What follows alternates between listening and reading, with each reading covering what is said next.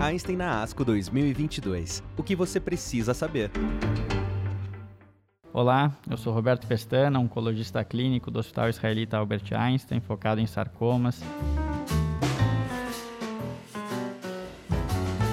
Estou acompanhado da doutora Heloísa Vice, oncologista clínica também aqui do Hospital Israelita Albert Einstein e com foco em sarcomas, e Dr. Reinaldo Jesus Garcia, cirurgião oncológico ortopédico, com grande atividade na cirurgia de pacientes com sarcomas. E vamos discutir dois trabalhos interessantes voltados para o tratamento neoadjuvante de sarcomas de partes moles de extremidades, apresentados no Congresso Anual da ASCO de 2022.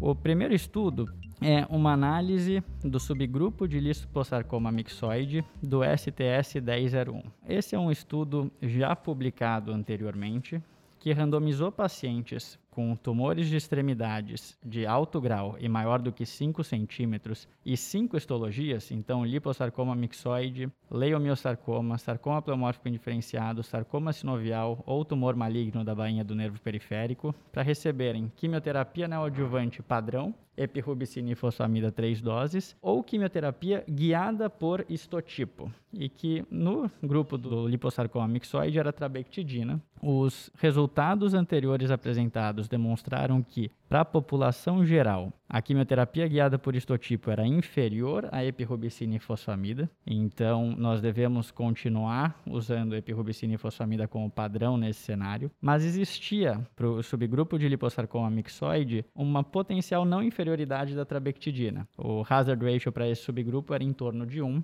e por esse motivo os autores expandiram o subgrupo do liposarcoma mixoide para 100 pacientes. E essa é a análise que nós vamos apresentar e vamos discutir aqui inicialmente. Mas a minha primeira pergunta, antes da gente entrar no estudo, é para o Dr. Reinaldo, como cirurgião ortopédico. Dr. Reinaldo, na sua prática, para quais pacientes, na visão do cirurgião, nós devemos considerar uma neoadjuvância seja de tratamento sistêmico, seja de radioterapia, em sarcomas de partes moles de extremidade?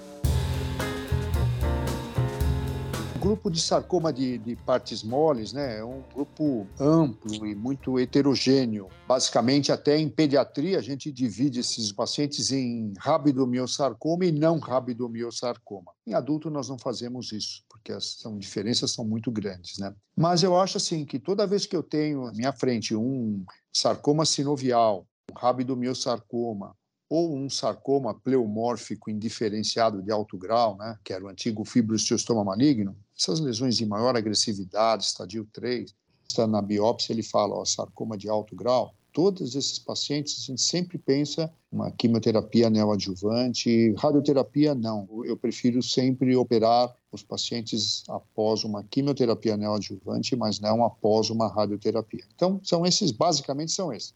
Os de alto grau, que seriam o sarcoma pleomórfico, o sarcoma sinovial e o rabidomiosarcoma. Esses são os que me preocupam. E essa era a população desse estudo mesmo, né? Dois dos subgrupos eram sarcoma pleomórfico indiferenciado e sarcoma sinovial, e todos os pacientes tinham tumores de mais de 5 centímetros e alto grau. O que é interessante, os pacientes com liposarcoma mixoide eram identificados como alto grau, os que tinham mais de 5% de celularidade. Não só o componente de células redondas, mas celularidade no geral. E porque é isso que é preconizado pela nova classificação do MS como alto grau para esses pacientes. E nessa análise expandida, o estudo não tentou demonstrar superioridade da trabectidina, mas uma não inferioridade com uma margem de não inferioridade de 1,25. E os resultados demonstraram que, com base nos 100 pacientes com uma mediana de idade de 46 anos e tamanho mediano do tumor de 107 milímetros, então 10 centímetros, nós tivemos uma não inferioridade demonstrada da trabectidina versus epirubicina e fosfamida, tanto em termos de sobrevida livre de doença, e a sobrevida livre de doença em 5 anos de 86% no subgrupo trabectidina e 73% no subgrupo padrão, quanto para a sobrevida global. Sobrevida global em 5 anos 88% no grupo trabectidina versus 90% para epirubicina e fosfamida. Taxa de resposta muito semelhante nos dois grupos por RESIST, 13,2% versus 6,5%, e toxicidades obviamente diferentes. Epirubicina e fosfamida associados a muito mais toxicidade hematológica, mas menos hepatotoxicidade quando comparado à trabectidina. Heloísa, você quer comentar um pouco esses resultados e você acha que essa análise coloca a trabectidina como opção para esses pacientes? Eu acho que pode ser uma opção, né? principalmente pensando em, em, não inferioridade pela similaridade dos resultados, com potencial toxicidade hematológica principalmente menor. No nosso dia a dia, na prática, como o nosso acesso à trabectedina é um mais complicado, a gente não tem essa medicação disponível, tem que ser importado, eu acho que não seria na neoadjuvância que eu utilizaria a trabectedina nesse contexto, então. Pelos dados e pela facilidade e praticidade, acabaria fazendo a quimioterapia padrão mesmo, com doxo e ifo. Mas é, a gente sabe que trabectedina é uma medicação ativa em liposarcomas, né? Então, acho que acaba ficando num outro cenário, não na neoadjuvância, a meu ver. E uma discussão muito interessante que eles próprios tiveram na, na apresentação da ASCO é a dificuldade de caracterização de risco de recidiva para esses pacientes com liposarcoma mixoide. Então, o risco real de maior recidiva é determinado como um componente de células redondas acima de 5%. Mas a classificação da OMS coloca todos os pacientes com celularidade acima de 5% no mesmo saco. E talvez o que nós vimos é que dos pacientes incluídos aqui no estudo, a grande maioria tinha baixo risco pelos nomogramas internacionais, como o Sarculator. E esse é o paciente para o qual o Dr. Reinaldo sozinho resolve o problema, ele não precisa chamar a gente. Ele... não, é...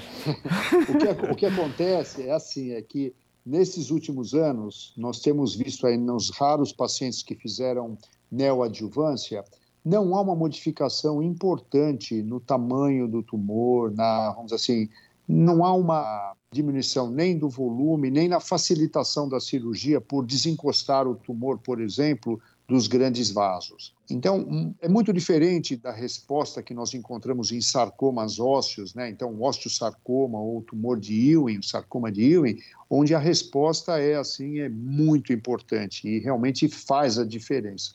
Nos sarcomas dos tecidos moles, nos poucos casos que nós fizemos, essa mudança não aconteceu. Os liposarcomas, assim, eu não lembro de ter feito em nenhum deles, nos últimos tempos, uma neoadjuvância. Geralmente, esses pacientes, eu nem encaminho, assim, nós já marcamos a cirurgia, fazemos a cirurgia após o diagnóstico e, posteriormente, é que nós vamos conversar com um oncologista clínico, né? Isso, na verdade, na hora que nós trabalhamos em grupo, isso não acontece.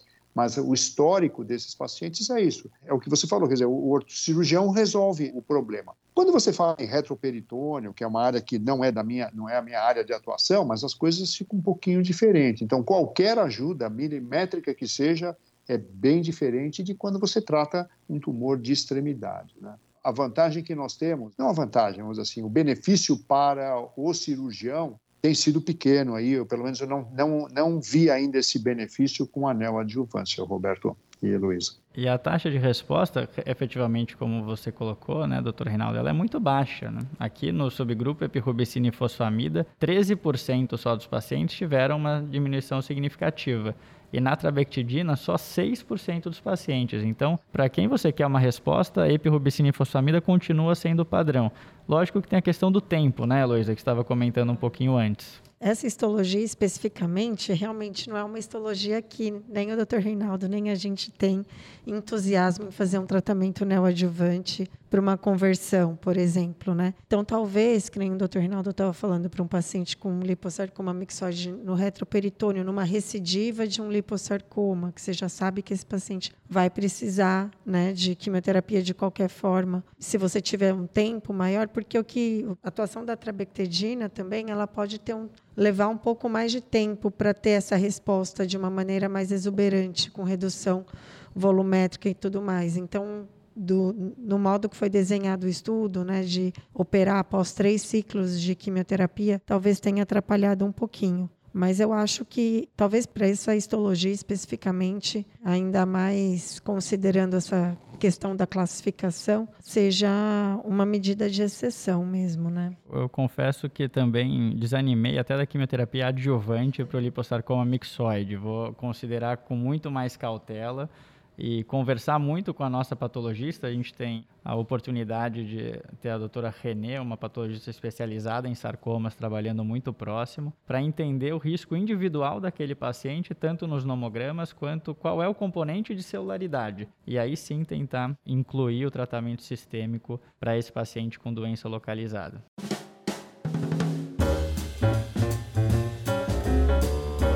Uma outra crítica que eu acho importante ao trabalho, todos os braços de tratamento guiado por histotipo, nenhum deles incluía doxorubicina mesmo para subtipos que são sabidamente sensíveis à doxorubicina, e se considerando que a doxorubicina é o padrão de tratamento para esses pacientes, tanto em doença na adjuvância, né, adjuvância, quanto na doença metastática. Então, ainda mais com dados mais recentes de combinação de doxytrabectidina em leiomiosarcoma, por exemplo, ou doxo da carbazina versus doxo-ifo em um leiomiosarcoma, talvez esses fossem braços mais racionais em relação a tirar a doxorubicina de todos os braços, sendo que desde a década de 70 nós nunca conseguimos bater doxorubicina em sarcomas. Então, talvez essa seja né, uma outra questão. Esse estudo ele, ele tinha muitos casos de sarcoma pleomórfico indiferenciado ou não? Sim, então nesse estudo específico existia na, na publicação original um braço de sarcoma pleomórfico indiferenciado e que eu não me lembro quantos pacientes tinham especificamente, mas eu acho que eram cerca de 50, 70 pacientes por braço. O braço com UPS recebeu genstabina e docetaxel na quimioterapia guiada por estotipo aqui. E para esses pacientes, esses a maioria eram de alto risco e para eles receber gemcitabina e docetaxel foi deletério em relação a receber epirubicina e fosfamida. Então, efetivamente, a gente precisa continuar fazendo epirubicina e fosfamida. E acho importante, é, quem faz sarcoma sempre critica esse tratamento igual, igual para todos os sarcomas são diferentes. E aqui nós estamos dizendo que nós devemos continuar fazendo isso. Mas é, é tá porque bater, né? é, é, porque a gente precisa de novas combinações guiadas por biologia e não só outras drogas que não funcionam bem, guiada mais ou menos pela histologia microscópica, que talvez não queira dizer tanta coisa. E um, um, segundo trabalho que nós vamos comentar brevemente é uma análise de longo prazo de desfechos de pacientes recebendo quimio-radioterapia pré-operatória com ou sem um antiangiogênico, o pazopanib. Esse é um, um estudo muito interessante porque ele é um estudo colaborativo de grupos pediátricos e adultos. E ele é um estudo que tinha como desfecho primário avaliar a taxa de resposta patológica com associação de pazopanib à quimiorradioterapia. Isso porque existem uma série de dados retrospectivos demonstrando que maior necrose maior de 90% ou 95% se correlaciona com melhores desfechos, quando isso é relacionado a químio ou radioterapia neoadjuvante. Isso a gente usa até para guiar tratamento em osteosarcoma, etc., Ewing.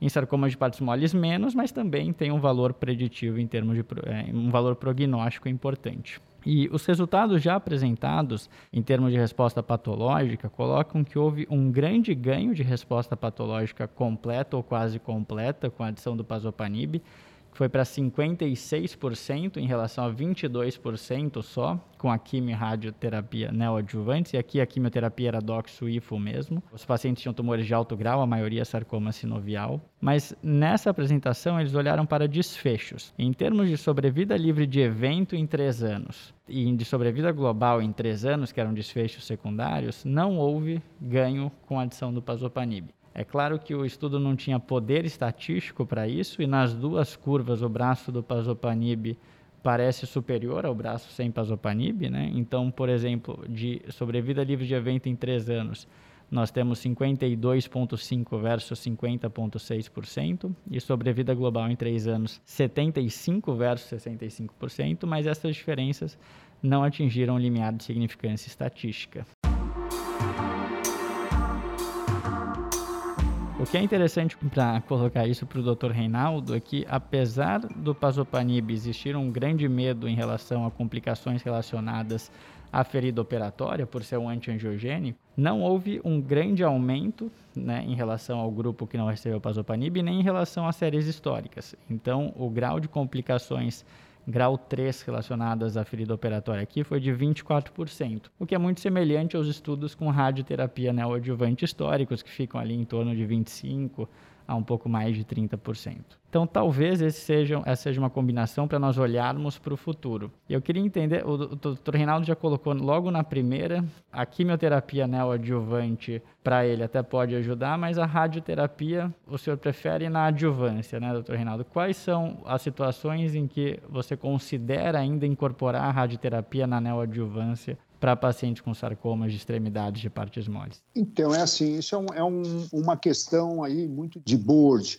Eu acho assim que uma radioterapia bem realizada, uma radioterapia um IMRT ou uma radioterapia em que não tenha muitos efeitos colaterais na área da incisão cirúrgica, ela pode ser feita, não tem problema. E principalmente porque Hoje em dia, nós estamos vindo aí com a, aquele conceito clássico de a radioterapia vai dar complicação no pós-operatório. Não é o que nós temos visto. Não é.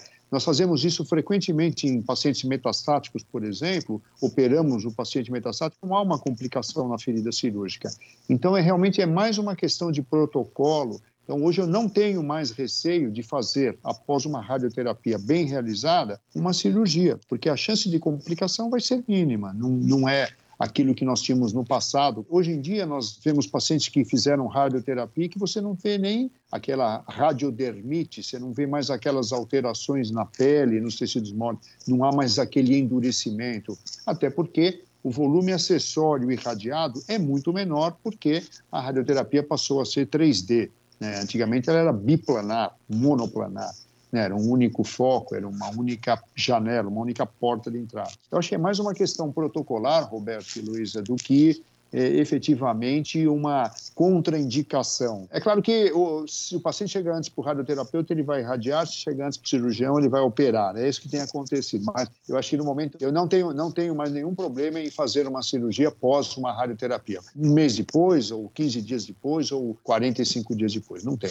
Realmente nós não temos visto complicações. Esse número que você citou de complicações com a radioterapia é número clássico. Se você rever, se você fizer uma revisão desses números, nós vamos ver que hoje em dia essa complicação é bem menor, não é 25% mais, não, com certeza, com certeza. Perfeito. E, Heloísa, provocando, se o paciente chegar primeiro no oncologista clínico, ele vai ganhar quimioterapia com pazopanib junto com a rádio?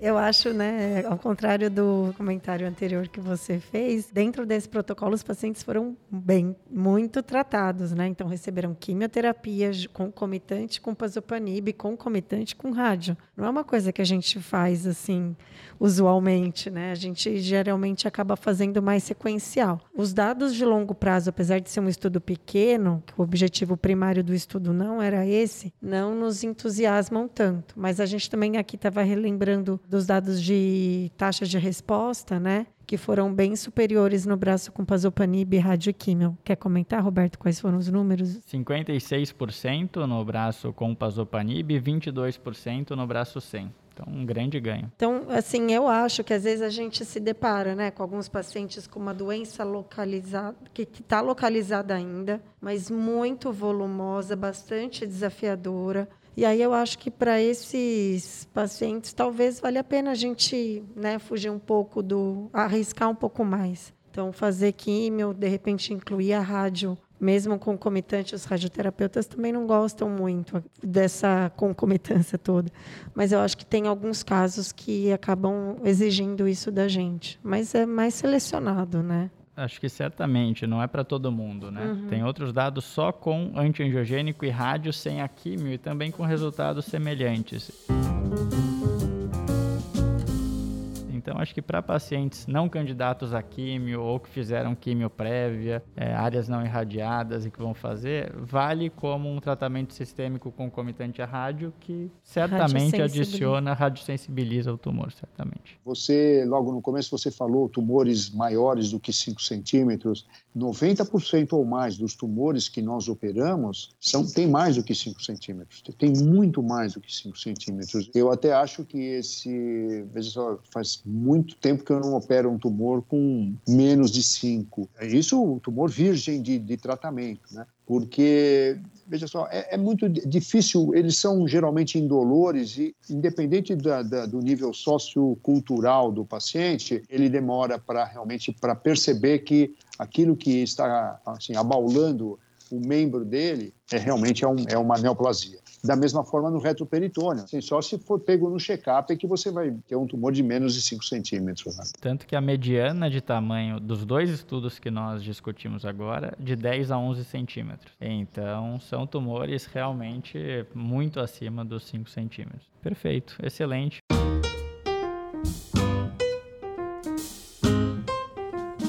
Muito obrigado, doutor Reinaldo. Obrigado, Heloísa. E obrigado Prazer, a todos que ouviram. É, nos vemos na ASCO do ano que vem. Einstein na ASCO 2022. O que você precisa saber. Acompanhe também os outros episódios. Até mais!